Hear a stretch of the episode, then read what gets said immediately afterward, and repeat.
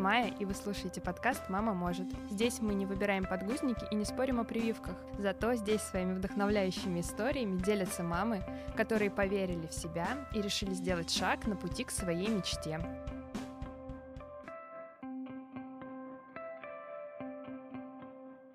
Сегодня у меня в гостях Ольга Зиновьева, SEO и основатель сервиса по доставке продуктов для приготовления ужинов дома Elementary и мама двоих детей. Оля, привет! Майя, привет! Спасибо за приглашение. Мне кажется, отличная идея подкаста — давать вдохновение и делиться вдохновением. Это и было, на самом деле, главной мотивацией, по которой я и создала этот подкаст, потому что сама в такой ситуации оказалась. Расскажи немножко о себе, и наши слушатели поближе с тобой смогут познакомиться. Я предприниматель. Я начала свою свою жизнь.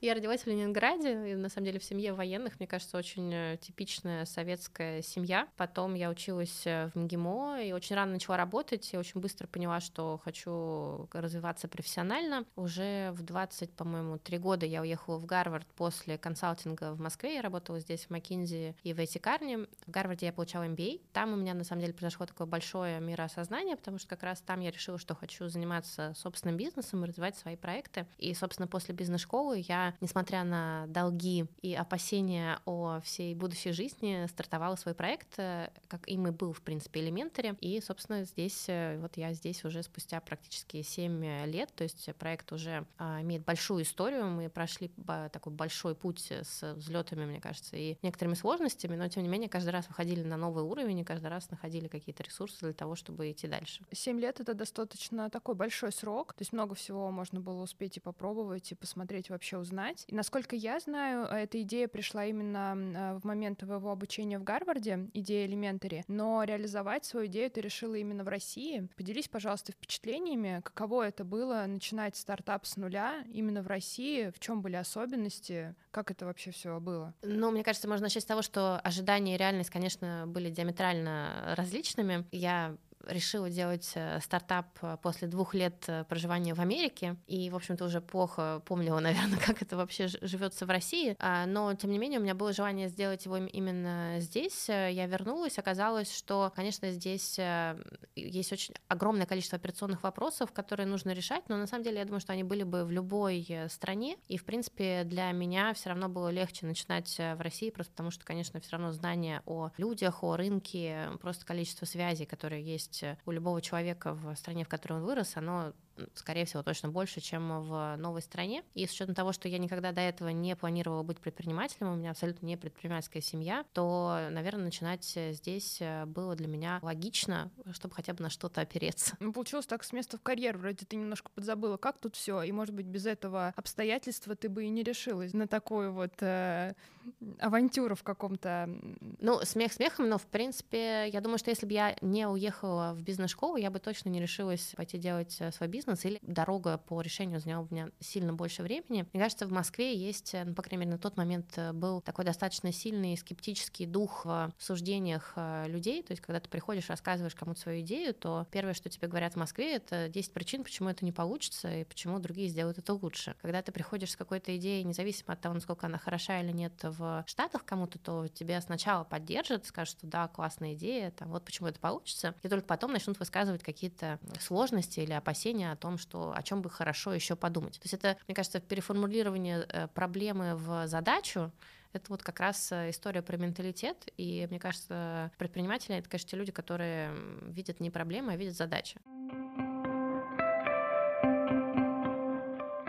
А я вот знаю, что идея Elementary, она немножко менялась несколько раз, то есть это было и про здоровое питание, потом именно про ужины, потом это все трансформировалось именно в ту историю, которая сейчас есть. Расскажи чуть-чуть, эм, почему вы решили вот так менять, как ты искала идею, на которой ты остановишься, как это все было? Мы находились в поиске того самого продукта market fit, о котором пишут во всех э, стартап-книжках, то есть э, мы искали тот продукт, который будет э, достаточно интересен для аудитории, то есть у него будет хорошая возвращаемость с одной стороны, и с другой стороны этой аудитории будет достаточно, чтобы сделать из этого масштабируемый бизнес. Надо сказать, что параллельно с этим шел процесс по нашему развитию как меня как предпринимателя и моей команды как команды, потому что, например, мы не смогли превратить в масштабный уникальный продукт э, наборы здорового питания для похудения, хотя э, рынок показал, что, в общем-то, это тоже была классная ниша, и здесь был вопрос того, что нужно было немножко докрутить продукты и поднять денег на производство, что мы тогда не сделали, потому что не до конца поверили в нее, и, соответственно, переключились все-таки на наборы для приготовления. С другой стороны, мы понимали, что наша какая-то кор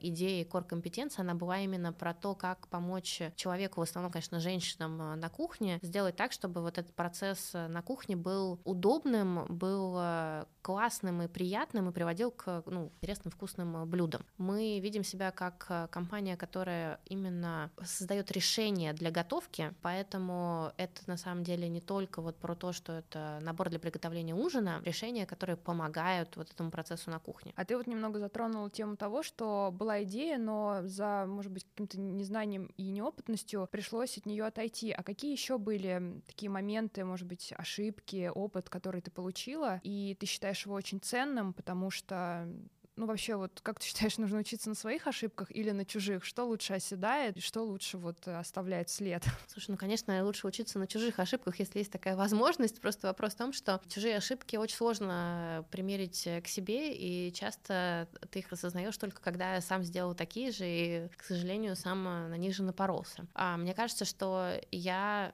особенно поначалу точно скорее училась только на своих ошибках, потому что мне казалось, что у нас это все будет по-другому, и мы это все сделаем, конечно, лучше всех. Если говорить про какие-то конкретные ошибки, на самом деле их была масса. Самая такая большая, которую я обычно вспоминаю, это то, что мы достаточно поздно занялись фандрейзингом какого-то серьезного инвестиционного раунда, то есть мы подняли свой раунд да, на там около 5 миллионов долларов только в 2020 году. Конечно, если бы мы сделали это на пару лет раньше, то масштаб бизнеса был бы уже больше. Это одна вещь. Вторая вещь — это то, что мы очень супер консервативно, мне кажется, всегда относимся к команде и вообще к тратам и с одной стороны это хорошо, потому что мы показываем э, достаточно хорошую экономику, с другой стороны это несет э, в себе ограничения для роста, потому что где-то где-то мы опасаем, где мы не уверены, мы, условно говоря, скорее не потратим какие-то ресурсы, не наймем каких-то людей, хотя эта гипотеза могла бы выстрелить, просто мы ее, может быть, недооценили. Ну и последняя вещь, мне кажется, э, есть ошибка не ошибка, но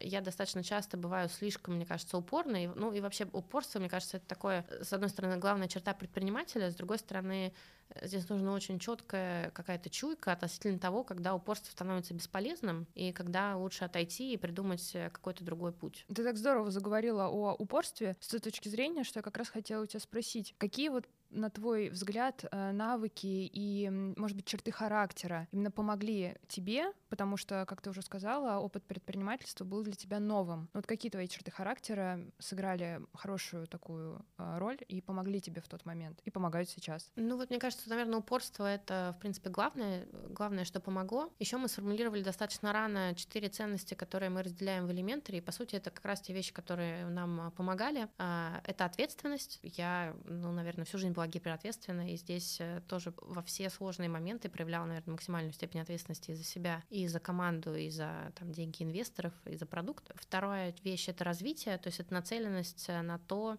вера в то, что человек меняется, вера в то, что развитие — это ценность сама по себе, и даже если где-то условно, ну не знаю, я очень долго, например, не получала зарплаты, э, но мне нужно было как-то перед собой это обосновывать, я обосновывала перед собой тем, что это шанс для меня развить в себе там те навыки, развить проект, развить продукт, развить команду. Ну да, там сейчас я не могу себе платить, но я зато получаю это развитие, и это для меня более ценно. Еще одна вещь, это, как ни странно, забота. Ну, по крайней мере, наша команда, она сложилась изнутри, то есть мы нанимали людей на достаточно такие джуниор-позиции, и в итоге люди вырастали внутри вместе с проектом. Понятно, что в такой агрессивной среде, э, в плане того, что ты пытаешься построить новый бизнес, его вырастить, бывает очень много сложных моментов. И вопрос в том, как сохранять позитивные личные отношения. Вот мне кажется, забота о команде — это какая-то важная вещь, когда важно приоритизировать потребность ребят где-то даже там над своими, ну, потому что это важно, потому что это именно они, кто могут сделать или не сделать успех компании. Последнее — это эффективность. Ну, по сути,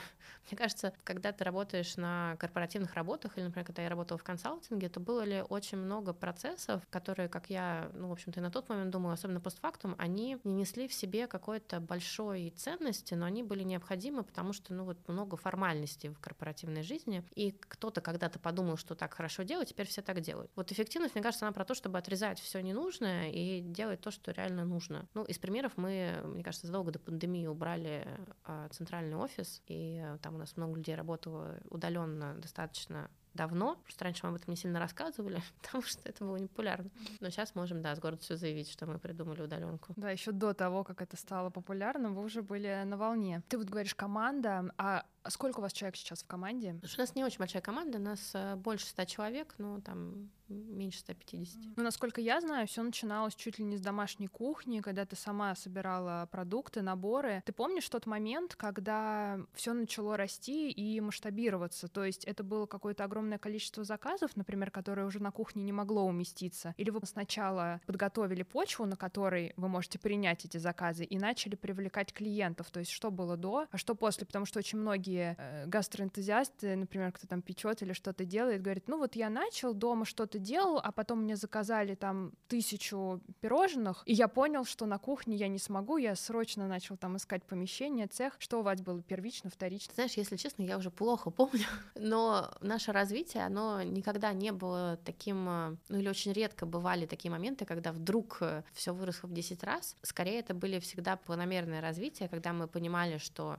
для того, чтобы вырасти, нам нужно сделать вот это, вот это и вот это, и мы это последовательно делали. То есть э, Наверное, такая скорее. Мы с тобой немножко успели до записи поговорить, открою всем секрет, потому что я готовилась не только читая интервью, но и заказала наборы. Это действительно очень крутая история и тема. Я вот уже с Олей поделилась, потому что многие знают, что я люблю готовить и ходить по магазинам, выбирать продукты и готовить, и придумывать, что я буду готовить. Но потом резко сократилось количество свободного времени, и как раз вот наборы элементари мне очень помогли питаться разнообразно, вкусно, интересно и с минимальным количеством времени. То есть для мам это супер актуально, я думаю, для работающих людей, например, кто не хочет покупать готовое, да, или какую-то доставку, а все-таки хочет поучаствовать в процессе. То есть ты решаешь такую очень важную глобальную задачу для всех. А что работа с проектом над Elementary тебе лично дает? Что это вообще для тебя значит? Слушай, ну, по сути, у меня есть очень э, мало вообще в жизни всего, кроме работы. То есть фундаментально у меня есть работа и семья. И, по сути, работает э, там, огромная часть жизни, которая наполняет жизнь э, смыслом, потому что дает э, то самое развитие, дает те самые возможности, которые интересно реализовывать, и там работу с командой, которую ты видишь тоже как растет. То есть, по сути, работает, наверное, смысл жизни как-то очень громко звучит, но это точно способ самореализации и способ ну да, наполнения смыслом. Ну, это действительно такие фундаментальные вещи, и работа, и семья, но как-то не грустно осознавать, многие в последнее время столкнулись с таким понятием, как выгорание, особенно когда они остались наедине либо с работой, либо с семьей в условиях пандемии. А вообще вот это выгорание, понятие, оно тебе знакомо? Сталкивалась ли ты с ним? Если да, то как с ним бороться? Что делать? Слушай, честно говоря, мне кажется, нет. То есть э, я думаю, что, наверное, это зависит от типа личности. Я просто слишком сфокусирована, мне кажется, на каких-то текущих или стратегических задачах,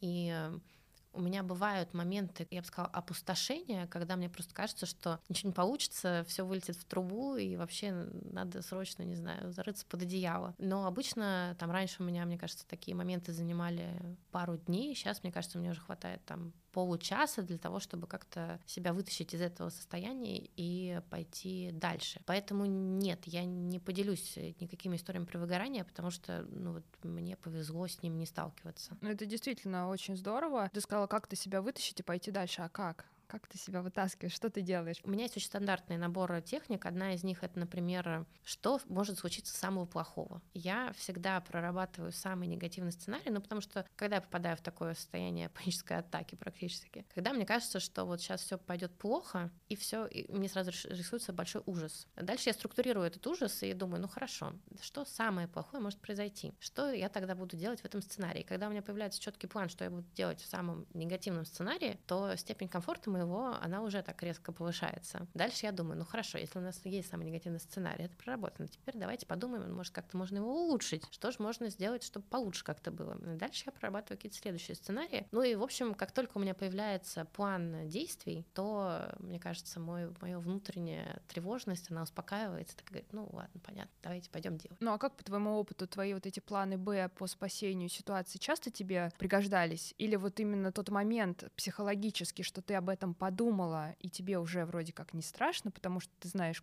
что делать, и по факту он тебе и не пригодился. То есть страх, он велик в голове, а по факту, например, ничего не Ты знаешь, не бывал, бывал по-разному. Честно скажу, бывали ситуации, когда, например, мы очень долго заключали сделку вот этого раунда А, про который я сказала. Это было практически полтора года. И понятно, что за эти полтора года были моменты, когда мне казалось, что уже все развалилось или что ничего не получится. И также эти полтора года нужно было находить другие источники финансирования для компании. Поэтому, если бы у меня не было вот этих планов Б, С и Д, то мы бы где-то умерли по дороге.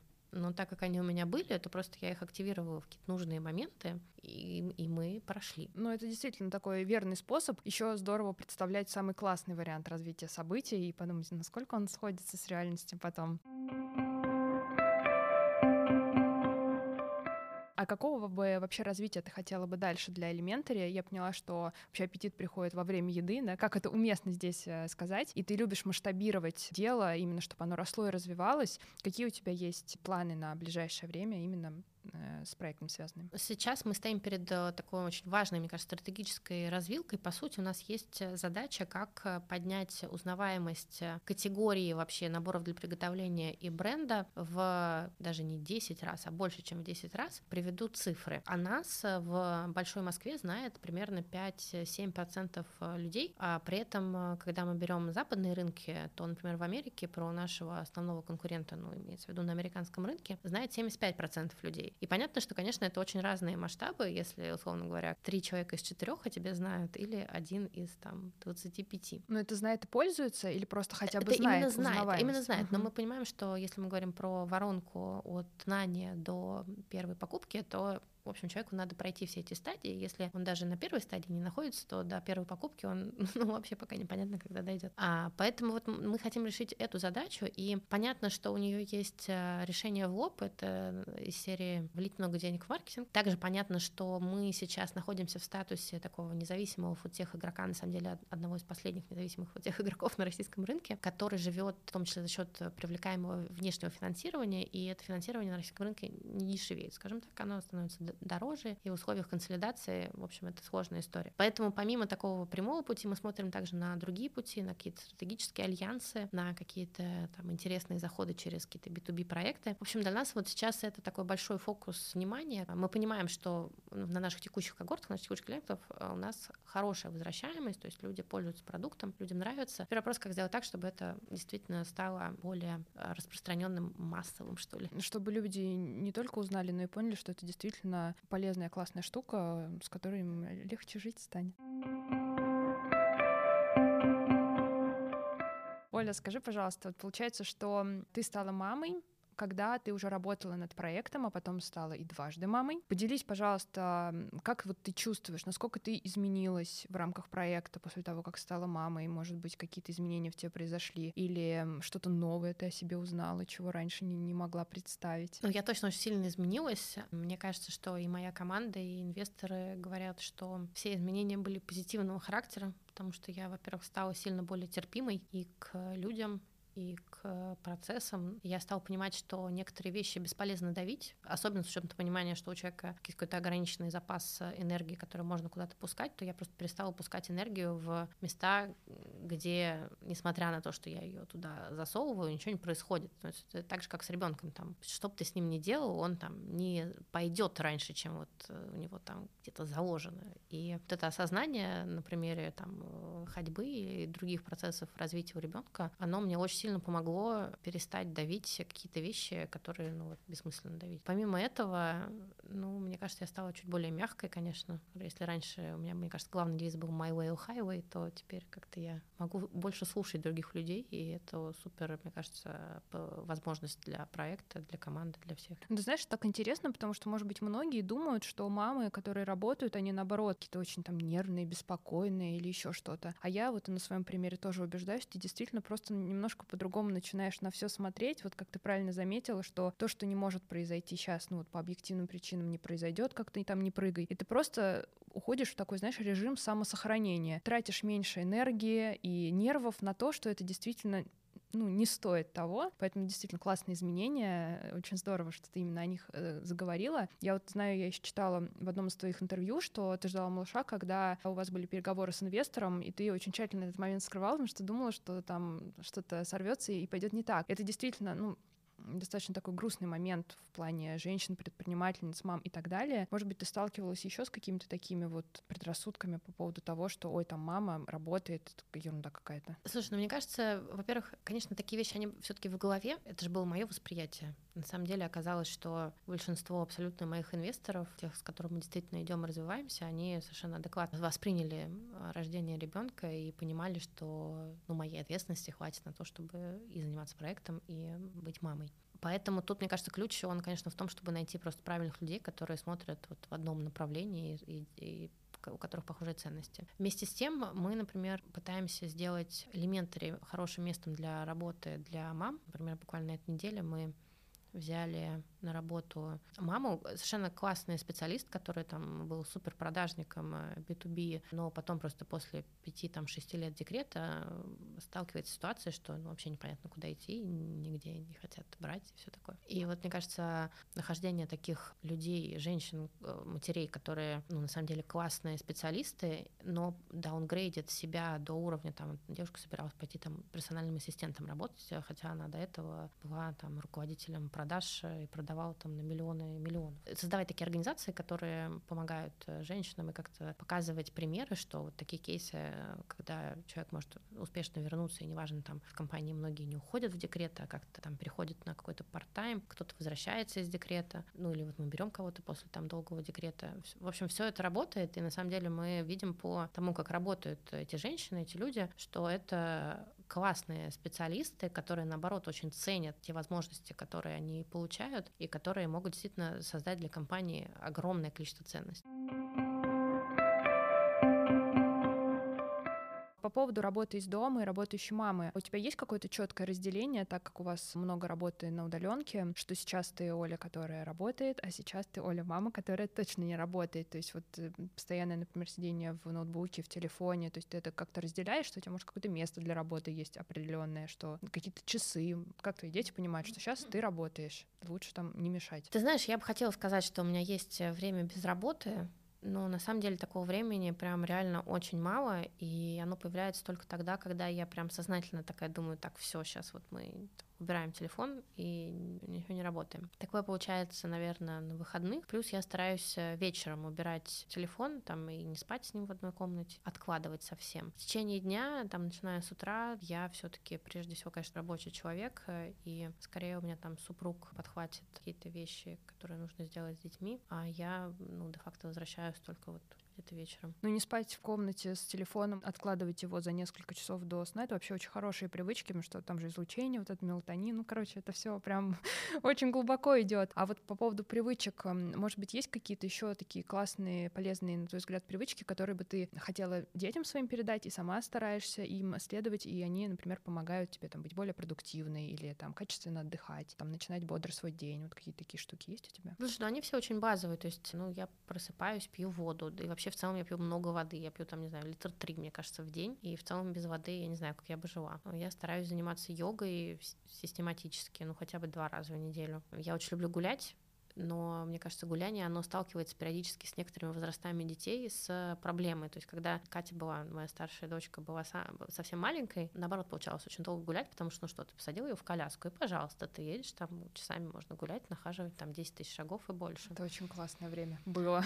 Да. Потом она подросла, и бабах, она уже не хочет сидеть в коляске, и все там площадка, но и ходить она тоже еще не может, поэтому это сложный момент. В общем, мне нравится находить какие-то способы именно гулять, даже районно очень, очень долго как бы, хотели все-таки жить в районе, в котором есть где гулять, мне кажется, это очень важно жить, в общем, обустроить такую инфраструктуру вокруг дома, потому что, ну, например, я провожу дома много времени с учетом удаленной работы, поэтому мне важно, чтобы вот как пространство и все вокруг, оно было максимально позитивным. Мне кажется, в Москве достаточно много агрессивного, и хочется, чтобы вот вокруг тебя был этот э, позитив, и над ним как-то системно я подумала в своей жизни, и это создает комфорт. А сколько детям сейчас лет? А, Кате 5, это моя старшая дочь, а Коля, Коля вот недавно прям исполнилось 2, э, Катя сейчас пошла в подготовительное отделение школы, это тоже такой новый уровень. Да, новый опыт. Мне кажется, такой стресс для родителя, наверное, больше, чем для ребенка. Ты знаешь, там мы пошли в школу, где было еще пробное занятие, то есть там еще не всех взяли на это подготовительное. И мы когда ходили туда,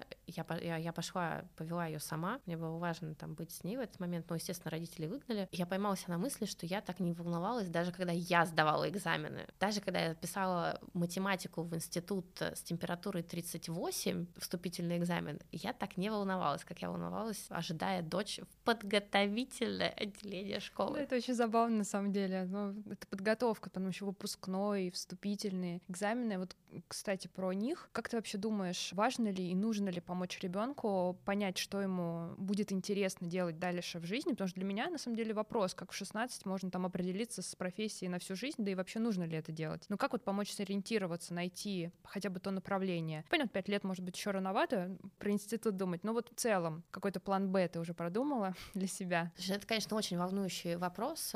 Мы с супругом тешим себя надеждой, что мы даем попробовать разные сферы и что мы в процессе увидим, куда человек больше склоняется. Это наша первая надежда. И вторая надежда, она просто про то, что на начальном уровне в любом случае хорошо дать базовые навыки логического мышления, связанных с ним э, дисциплин, которые дальше можно использовать и приложить, ну вот вообще неважно куда. Угу, то есть взять шире изначально, чтобы потом можно было как-то это сузить до каких-то конкретных, например, моментов. Ты знаешь, я бы не сказала, что это шире. Мне кажется, что вот из всех, из всего разнообразия дисциплин, на мой очень субъективный взгляд, кажется, что реально прикладными является все, что связано с математикой, физикой, ну и примерно, наверное, все. Потому что все остальное это уже какая-то какая склонность скорее. Хорошо, если она есть, но вот понимание логики, математики и физики, оно дает в целом представление о жизни, о каких-то законах мироздания, которые применимы везде. Я помню, когда я работала в Макинзе, консалтинг стратегический, то вокруг меня были в основном не экономисты и не юристы, а были мехмат,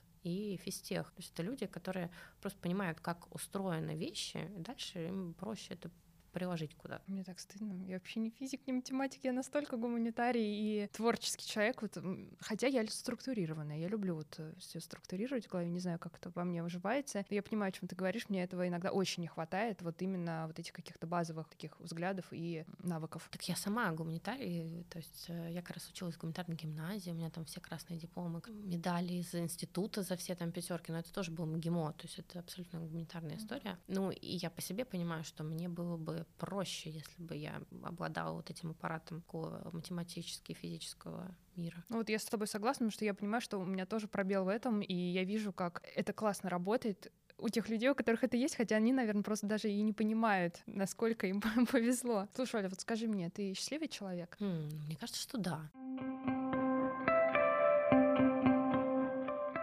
Сейчас пришло время наших рубрик. Их несколько. Первая из них называется «Совет свой себе посоветуй». И что здесь надо сделать? Тут нужно дать себе совет, который тебе бы очень помог в какой-то сложной ситуации. Может быть, у тебя была такая, и ты сейчас понимаешь, что вот этот совет на том этапе тебе бы очень помог. Или, может быть, он у тебя есть какой-то универсальный, которому ты всегда следуешь, и он тебе помогает. Ну вот, мне кажется, совет, который я бы себе дала, это найти баланс между упорством и тем, что бесполезно э, ломиться в дверь, которая просто замуровано. Это применимо для очень многих ситуаций. Следующий вопрос звучит так. Что для тебя материнство? Материнство — это самая большая неопределенность э, в моей жизни, потому что оборотной частью материнства являются дети, которые являются самостоятельными личностями, и ты не можешь их контролировать, и ты не можешь им приказывать, и ты, они себе не получают зарплату, поэтому они даже не будут делать то, что ты скажешь. Поэтому это самое рисковое предприятие, которое есть в моей жизни. Следующая рубрика, она проходит через все выпуски. Здесь участница предыдущего выпуска задала вопрос, она, конечно, не знала, что он будет адресован именно тебе, но мы немножко уже затронули эту тему, и звучит он так. Могут ли люди меняться, и что значит быть счастливым. Да, если про вопрос, могут ли люди меняться, я не то чтобы уверена, я знаю, что люди могут меняться. Мне кажется, есть такая одна из моих любимых книг, это Кэрол Двек «Growth Mindset», не помню просто, как ее перевели на русский, но по сути там рассказывают на экспериментах, это профессор Стэнфорда, она, кстати, мама э, SEO Ютуба и основателя 23andMe это все женщины. Угу. Она мама троих, ж, троих женщин, которые просто вау.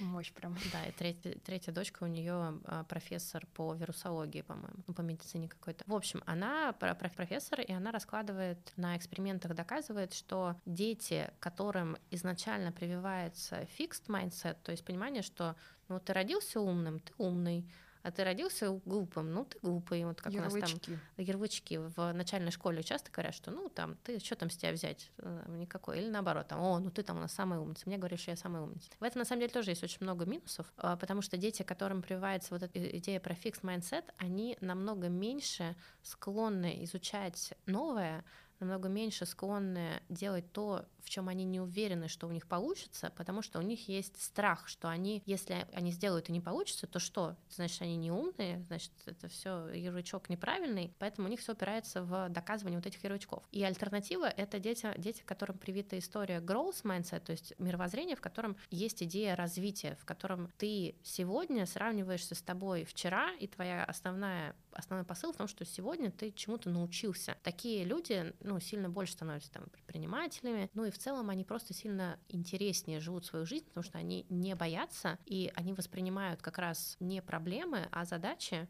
и эти риски, они, наоборот, интересны. Вот, поэтому, да, люди могут меняться. И вторая вещь э, — это про счастье. Ты знаешь, у меня было, наверное, три стадии, что, что значит быть счастливым. Я помню, что в детстве слэш-институте мне очень нравилось э, стихотворение про то, что но счастья нет, э, счастья нет, но есть покой и воля. И вот я как-то ощущала себя в этом некотором дзене того, что, ну, счастье мне не нужно, зато вот у меня есть покой и воля, и это хорошо. Потом, мне кажется, счастье переродилось в какую-то историю про какую-то постоянную гонку, а, а сейчас, мне кажется, оно переродилось в какие-то очень базовые понятия о том, что вот есть э, там сфера работы, где мне интересно и где мне хочется достигать каких-то следующих результатов. И есть э, семья, которой тоже хочется давать просто свою энергию и делать так, чтобы у них тоже было становилось лучше. И вот, наверное, это и есть счастье для меня.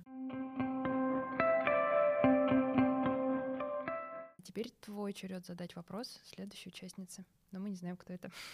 Есть такая, такой мой один из э, э, знаковых э, для меня, ну не то что писателей, а преподавателей, скорее, профессоров из Гарварда, Клейтон Криштенсен. Он, в общем-то, отец всей текущей теории про инновации, про то, как происходят инновации. И помимо всех книжек бизнесового про там, то, как дисраптить отрасли, металлургии и так далее, у него есть прекрасная книжка, которая называется «How will you measure your life?» Наверное, по-русски ее можно перевести как, как «Как ты измеришь свою жизнь?» Вот, наверное, тот вопрос, который мне бы хотелось задать следующей участнице. Как ты измеришь свою жизнь, имея в виду, что как в конце жизни ты оценишь, насколько успешно, насколько качественно, насколько вот жизнь, которая у тебя была, она э, действительно та, которую ты бы хотела? Ну, слушай, это такой вопрос. Мне кажется, что задать его важно, но это прям немножко так страшно, да, задать себе этот вопрос и, главное, честно на него ответить. Это очень важный вопрос, потому что он может спасти огромное количество энергии, которое ты тратишь э, не туда, просто потому что ты не задумываешься об этом и думаешь, что ты будешь жить вечно и успеешь все когда-нибудь.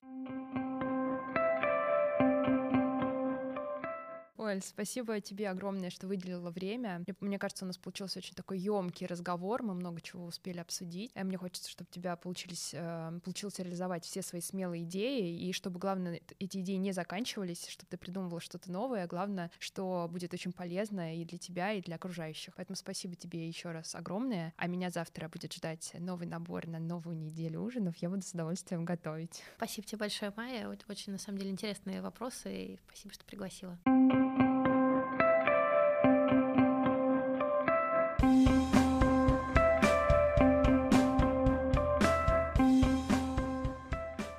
Спасибо всем, кто дослушал этот выпуск до конца.